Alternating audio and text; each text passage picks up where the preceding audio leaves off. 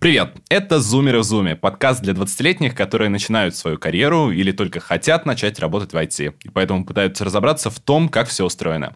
Я Дмитрий Чумов, и в этом выпуске мы поговорим про то, чему и где учиться дополнительно, чтобы получить опыт для работы мечты.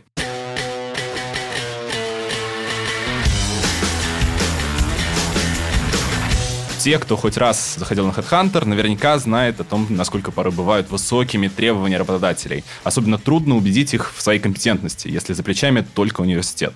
Могут ли дополнительные курсы и программы дать возможность получить полезный опыт, на что обратить внимание при выборе таких курсов и какие еще преимущества дают программы обучения, которые организуют компании. Эти вопросы мы обсудим с ребятами, которые успешно устроились после окончания таких программ и попросим их поделиться своими историями и опытом обучения. Со мной сегодня Елизавета Жадик, Александр Михайлов и Артем Маханкин. Ну, начнем, конечно, со знакомства. Ребят, пожалуйста, представьтесь, расскажите, где вы учитесь, если учитесь, и где работаете, чем занимаетесь сейчас. Меня зовут Маханкин Артем, я являюсь младшим инженером-разработчиком компании «Крок». А, учусь на данный момент в магистратуре в Московском государственном университете на факультете вычислительной математики и кибернетики. Я прошел вообще полный путь э, в кроке от стажера. Спасибо, Артем. Пожалуйста, Лиз. Меня зовут Лиза, я все еще учусь. В этом году поступила в магистратуру, туда же, где я заканчивала бакалавриат на физтех. Учусь на кафедре технологического предпринимательства. В Кройке через пару недель будет ровно год. Пришла в отдел обучения с глобальной целью помочь сотрудникам найти себя, но и помочь себе в первую очередь, понять, а где же искать себя. Сейчас занимаюсь несколькими проектами непосредственно в нашем Крок-универе и по совместительству эм, работаю работаю в команде продуктовых практик в трансформейшн офисе компании. Здорово. Саша? Всем привет, меня зовут Саша, я младший full-stack разработчик. Учусь я в МИРА на специалитете информационной безопасности и также еще окончил бакалавриат по переводу. Переводчик в сфере профессиональной коммуникации. В Кроке я уже полтора года. Вот, ты, получается, здесь... Да, я, я, я, я old. Я еще и летнюю школу прошел, и курсы прошел. Да, ну это здорово. Как раз хотелось об этом поговорить. Хотелось поговорить о том, какие этапы на своем пути профессионального развития вы прошли, какие программы дополнительно проходили. Вот Саша нам уже рассказал про неожиданно диплом переводчика, который у него есть. Интересно, как помогает диплом переводчика фуллстек разработчику. В этом тоже, конечно, поговорим. Но здесь скорее больше, конечно, про какие-то профессиональные, технические, может быть, какие-то курсы, которые вам помогали. Вообще, чему учились, кроме вуза, и как это было? Расскажите? Вот, как я сказал, я закончил в 2018 году, ну, как закончил, просто прошел летнюю школу, я был в ДВС, занимался железками, цодом. Было вполне интересно. Самое основное, что это мне дало, что хоть я и люблю железки, я не хочу этим заниматься. Это было полезно с этой точки зрения. После этого, через полгода, я пошел уже на курсы по C-Sharp. И там я уже понял, что вот это вот мое. Язык другой, но мое. И вот после этого я уже устроился. Угу. То есть у тебя, получается, такие образовательные программы стали таким маркером, насколько тебе интересно заниматься этим или интересно в дальнейшем, да? То есть ты да, приходил да, да. и проверял там, мое, не мое. То есть вот летняя школа, две недели, она показала, что это, конечно, интересно, но этим я заниматься не хочу. Интересный результат. Лиза, какие программы прошла ты? Кроки, может быть, не только в Кроке. Да, все началось, наверное, курс со второго. У меня похожая ситуация, как у Саши, случилась с вузом. Мне было очень сложно и очень тяжело день за днем учить матан. Я поняла, что хочу чего-то еще, хочу какой-то практики. В тот момент мне случайно друзья начали скидывать программу Крока «Школа эти решений». Я первый пару раз так скептически отнеслась, даже не открыла. Когда уже третий человек отправил, порекомендовал, сказал, ну, попробуй себя в этом, я решила, что, наверное, это судьба. С этого началось мое знакомство с какими-то неформальными программами вне вуза, и можно сказать, что началось довольно успешно. Я не скажу, что я очень серьезно отнеслась к школе эти решений, потому что тогда же начинала стажироваться, и был большой загруз по учебе, но у меня тогда случился такой инсайт, что возможностей вокруг гораздо больше, чем кажется, когда ты находишься в четырех стенах своего вуза. После этого я узнала о школе менеджеров Яндекса, которая была по факту очень близко к школе эти решений, но у меня уже был такой полуудачный опыт обучения в Кройке. Я с этим опытом пошла в школу менеджеров Яндекса, зная, что я от себя там хочу. И вот, наверное, она очень помогла мне определиться с вектором развития дальше. Ну, относительно курсов стараюсь проходить очень много. Даже сейчас в магистратуре я выбрала программу, где мне самой нужно составлять свой учебный план и сталкиваться с вопросом выбора всех программ, которым я хочу обучаться. Так что это, наверное, отдельный долгий разговор. Ну и пару технических курсов в духе курсеровских уже проходила под свои запросы. Например, у меня был бакалавриатский дипломный проект для Крока. Я сделала рекомендательную систему, и у меня не было знаний разработчика. Я понимала, что мне это интересно, но я хочу, потому что все вокруг это делают, и всех круто получается, все горят. Тоже захотелось почувствовать себя таким немножко программистом. Все получилось. Программистом я быть не хочу, но опыт классный. Если чувствуете в себе потребность что-то покодить, точно надо пробовать, чтобы понять, насколько хочется этим заниматься.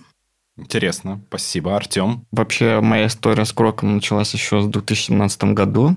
Это был мой третий курс бакалавриата. Были у меня курсы по C-Sharp в универе, но мне показались они достаточно скучными, нудными. И мне прислали ссылку на зимнюю школу по C-Sharp Сережи Банникова в Кроке. Вот если он будет слушать, ему большой привет.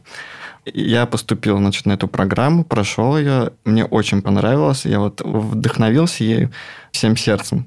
И далее, к сожалению, я этим и закончил свой путь на пару лет, потому что у меня был диплом, я решил, что все-таки я закончу бакалавриат успешно и уже пойду работать. Я, соответственно, дождался своего выпуска и узнал информацию о летней школе, но уже по Java разработке. И вот так вот начался путь мой смены религии с C-Sharp на Java. Он прошел успешно.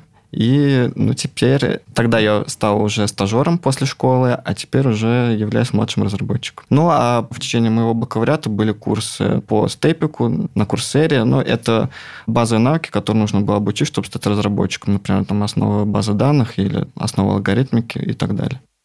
Здорово. Ну вот, кстати, хотел вернуться, Саш, к твоей истории и поговорить про вот неожиданную смену вектора движения. Ну, вообще, ты с информационной безопасности, да, что уже как бы накладывает определенную траекторию движения, казалось бы, но при этом ты потом именно на школу, на летнюю, решил взять направление, связанное с инфраструктурой, с железом, как ты сказал, да, с системами хранения данных.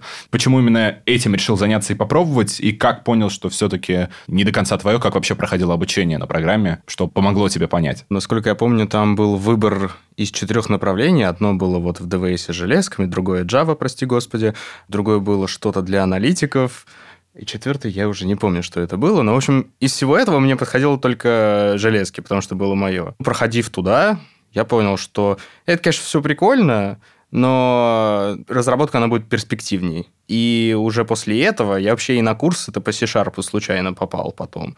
Потому что закончилась вся летняя школа, и вы мне начали присылать различные письма. Приходи, приходи. А я их просто скидывал своим ребятам в телегу, и они в один момент на курсы C-Sharp такой, о, пошли. Я сказал, ну вы идите, я не хочу. Они говорят, ну пошли, пошли. Но в итоге я туда и сходил. К тому же Сереже Банникову, который потом по Бэсхантеру меня и закинул. То есть тебя фактически заставили одногруппники, да, с которыми ты учился, э, да. э, пойти развиваться. А что с одногруппниками стало? Они как закончили курсы, прошли ли они на него вообще? Там же отбор? Да, ну вернее, пошел в итоге один одногруппник только со мной, и он пошел в ДВА, он тестировщиком. Ну, здорово. То есть, все-таки не то, что они тебя заставили, в итоге ты остался, нашел работу, а они даже на курс не попали. Интересно. Хорошо, еще поговорим про то, как случилось попадание.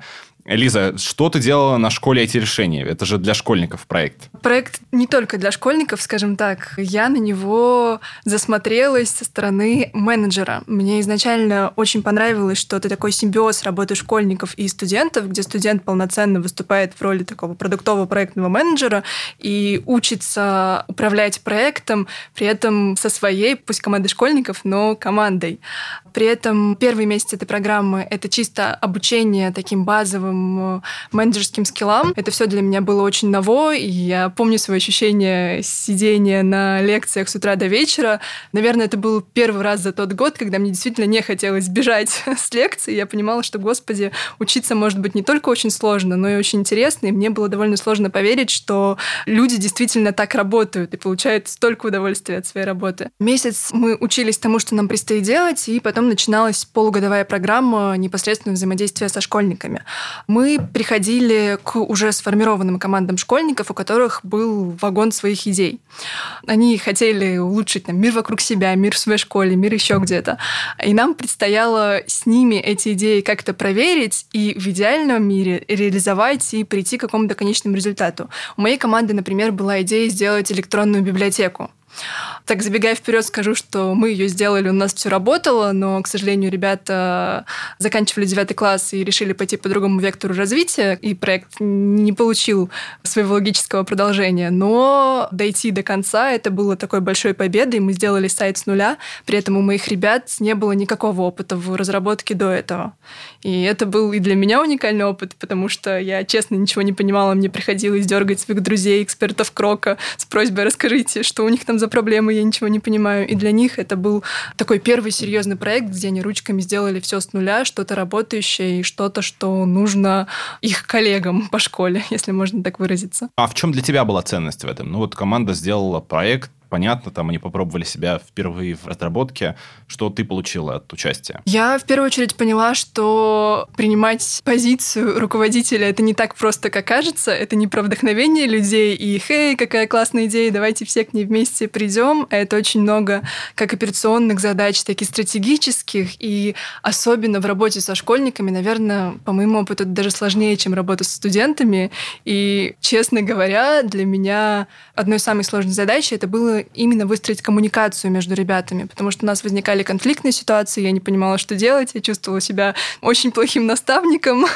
Мне в какой-то момент просто хотелось поднять ручки, и я, в принципе, не понимала, как этим заниматься. И ценность такого наставничества, где ты не просто хочешь что-то кому-то сделать и там для себя прокачать какие-то скиллы, а ты хочешь вместе с командой прийти к какой-то идее без взаимопонимания и, в общем, выстроить работу так, чтобы все получали от нее удовольствие и все делали то, что они хотят делать. Это вот самое сложное и то, ради чего я туда пришла. То есть научиться работать в команде, эту команду направлять. Не могу сказать, что прямо классно получилось, но опыт максимально интересный по сравнению с прочтением десяток книг на эту тему. То есть такое обучение боем получается. Да, обучение боем, к сожалению, с большим количеством ошибок, и не все так приятно, как кажется, но от этого гораздо интереснее, и от этого не хочется останавливаться на полпути. Здорово. Артем, расскажи, что за смена религии? Почему вдруг ты решил остановиться там, после курса Сережи Банникова, не ударился в .NET разработку, да, а решил взять паузу для себя и потом вернулся именно на Java, да, не, не стал продолжать в рамках C-Sharp. Тут, наверное, еще сыграло то, что в летней школе было только направление по Java разработке, а у меня особо пристрастия, желания, то есть к какому-то конкретному языку не было тогда еще.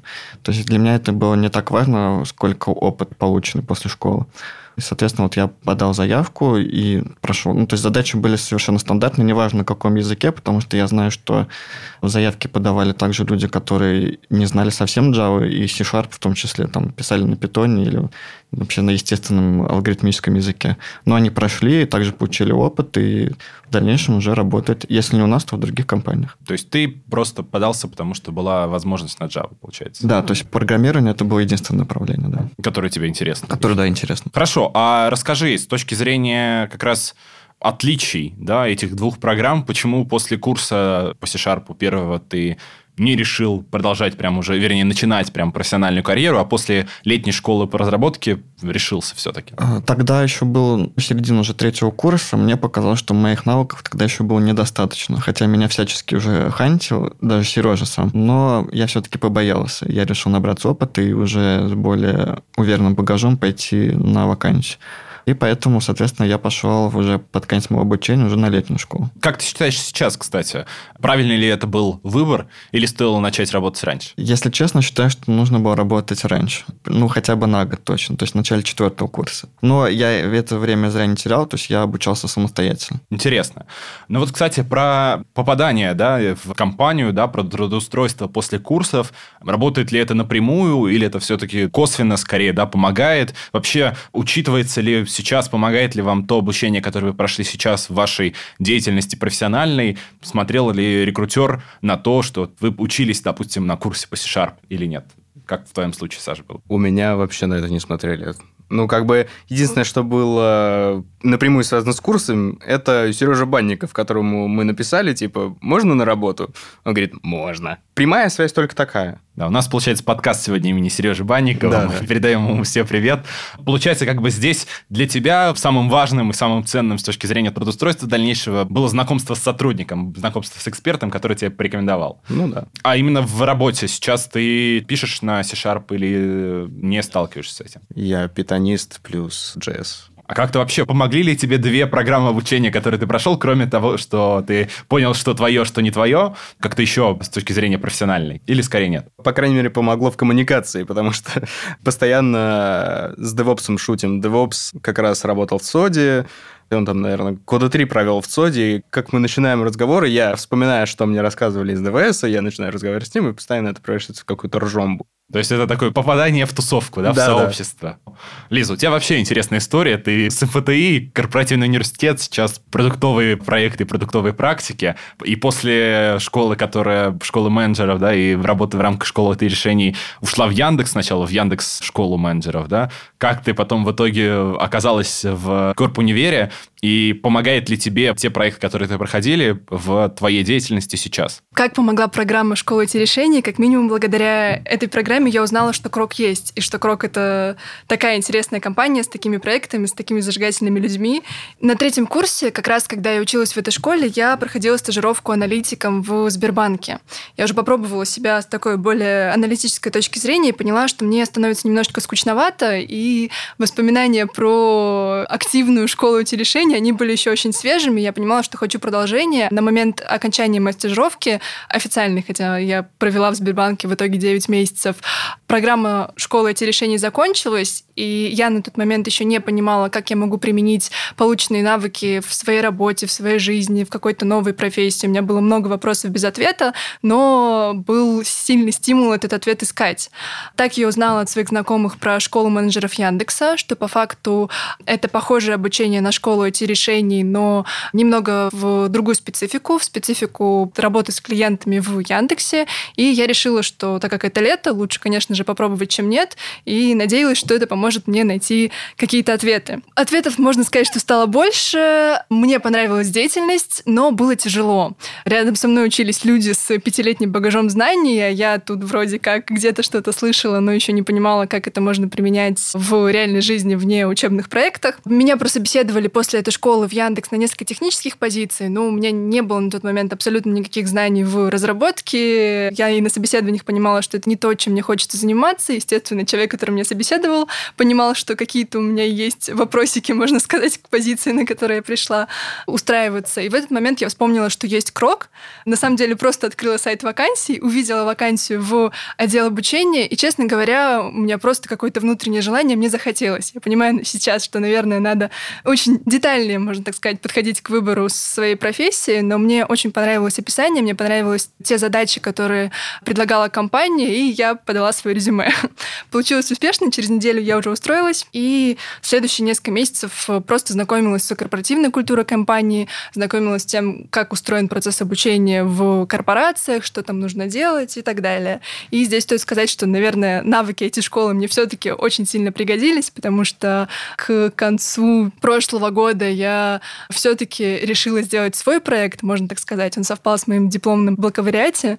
И как раз все то, что называется от идеи до MVP до старта, пришлось своими ручками попробовать и потрогать. И здесь, да, можно сказать, что прям по всему циклу обучения школы эти решения пришлось пройти уже непосредственно в компании. Получается, у тебя было два таких успешных интервью в Сбербанк, сначала на аналитика, потом в Корпунивер. И я правильно понимаю, что Сбер, он был параллельно когда ты уже завершила школу менеджеров, да, и участвовала в школе эти решений, или позже? Я сначала прошла собеседование непосредственно с тобой в школу эти решений, и через две недели мне сделали офер выйти на стажировку в Сбербанк. Я решила, что нельзя отказываться от такого предложения и попыталась совмещать все. И школу эти решений, и учебу тогда на третьем курсе, и стажировку. А когда в Крок приходила, рассказывала ли ты, вот что училась на школе эти решений, на школе менеджеров Яндекса? Как ты считаешь, повлияло ли вот эти факты на то, что тебя так быстро взяли в течение недели? Вообще обсуждали ли вы это с рекрутером, с нанимающим менеджером? С рекрутером мы обсуждали, наверное, как-то вскользь, но да, это непосредственно повлияло. Мне сразу на собеседовании сказали, что у вас довольно релевантный опыт, который нам нужен, и вы нам предварительно подходите, предложили выполнить тестовое задание, естественно, чтобы как-то, кроме строчек в резюме, это проверить. И помню, что на собеседовании с Полиной Хабаровой, это не на собеседовании, точнее, на встрече уже перед наймом, первый вопрос Полины это был, ну, если тебе интересны проекты, ты, тебе, наверное, надо пойти в нашу школу эти решений. Надя Юнушкевич же ее делает. я гордо сказала, что а я ее вообще-то уже прошла. Это было очень приятно. Ну, здорово. Полина Хабарова – это HR-директор КРОК, да, собственно, для тех, кто нас слушает, еще не знаком с Полиной. Здорово, спасибо, Лиза. Артем, расскажи, как это было у тебя? И повлияло ли участие твое в школе по разработке на твою деятельность? Стало ли ты лучше разбираться в том, что пришлось делать дальше? И был ли здесь какой-то бэкграунд с курса, оставшийся, тоже тебе полезен? Или все-таки много времени прошло, и скорее пришлось в каком-то смысле именно про это с нуля вспоминать, про разработку? Да, все началось с того, что у нас закончился демо-день в летней школе, где мы показывали свои проекты. За стол сел HR, и сказала, соответственно, участникам, что вы можете пройти сразу собеседование, не отходя от места, без резюме. То есть мы сели, обсудили, то есть были вопросы о том, что можешь ли ты совмещать учебу с работой, сколько ты часов готов уделить. Да, спрашивали, конечно же, и про опыт предыдущий, да, я рассказала о своей зимней школе, и, возможно, это тоже какую-то роль сыграло. То есть я об этом точно не знаю. И все достаточно быстро прошло. Буквально через два дня мне перезвонили, и уже было собеседование непосредственно с ресурс-менеджером. Тогда я не знал, что в летней школе в зрительском зале сидели именно ресурсы. То есть, когда я пришел, и передо мной сидел знакомый мне человек, то есть это было достаточно приятно, комфортно, и у нас разговор проходил достаточно теплым. То есть у тебя получился такой фаст-трек после фаст-трек, программы. да. И все, то есть буквально через два дня мне позвонили и спросили, когда я готов выйти, и через две недели я вышел на свой первый рабочий день. Да, конечно же, летняя школа была заточена именно на навыки, которые будет использовать Java-разработчик непосредственно в департаменте. То есть нас обучали работать на внутреннем фреймворке, компании. И, соответственно, когда я закончил школу, я попал на проект, где этот фреймворк использовался, и я влился буквально сразу же.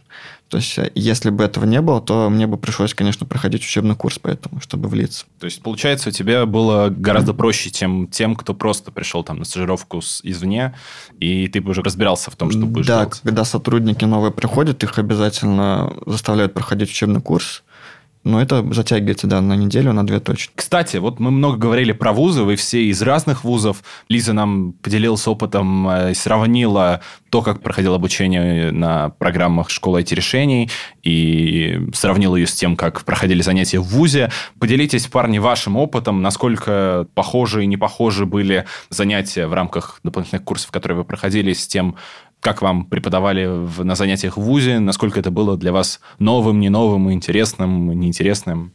Там было больше практики, я имею в виду, на летней школе, потому что ВУЗ – это много лекций, мало практики, а, допустим, на летней школе там была одна практика фактически.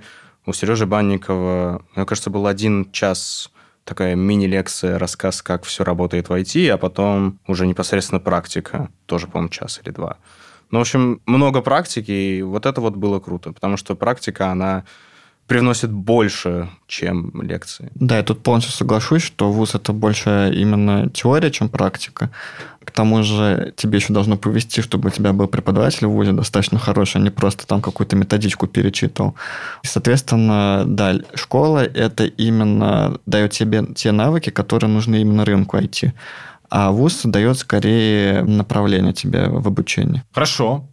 Что еще хочу узнать у вас? Хочу поинтересоваться. Сейчас, оглядываясь назад, и понимая, что какое-то время пришлось потратить, да, дополнительно походить, вместо того, что можно было сходить, потусоваться, просто отдохнуть, поспать после пар, нужно было в случае с курсами по C-Sharp ехать э, вечером, с 3 часа вечером сидеть на занятиях каждую неделю. Как вы считаете, оправдались ли эти затраты, да, и не было ли мыслей, когда вы учились, что, может, ну, это все, я имею в виду, проходили эти дополнительные курсы, дополнительные программы, в случае Лизы вообще? Фактически 5 месяцев, да, работали со школьниками и тратили много своего времени на это. Думали ли вы о том, что, может быть, все бросить и лучше отдохнуть?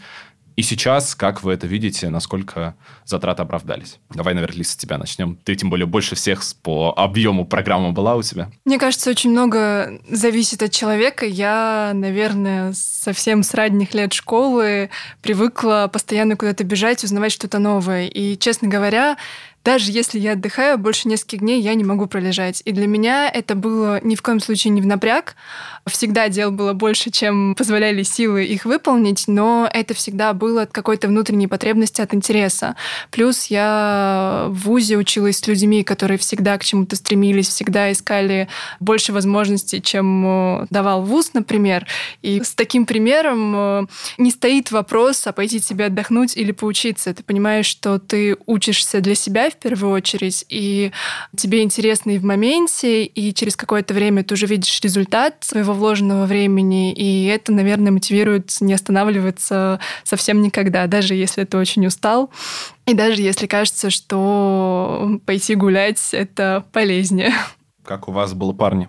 Ну, у меня, наверное, тоже так же. У меня, на самом деле, не то, что я не могу пролежать несколько дней, у меня начинается внутренняя трагедия, если я что-то не сделал за день, не узнал что-то нового. И это, наверное, еще перенеслось на профессиональную деятельность.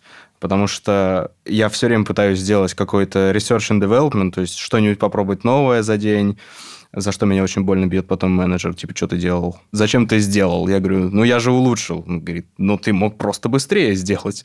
Пофиг на улучшение. Окей. Okay. Я тоже присоединюсь и скажу, что прокрастинация – это, наверное, самая большая проблема вообще человечества. Но если у тебя есть желание, и ты вовлечен тем, чем ты занимаешься, то я считаю, что это не проблема, и она не будет перед тобой стоять. Ты будешь стремиться к чему-то новому обязательно, познавать новое и так далее. Здорово.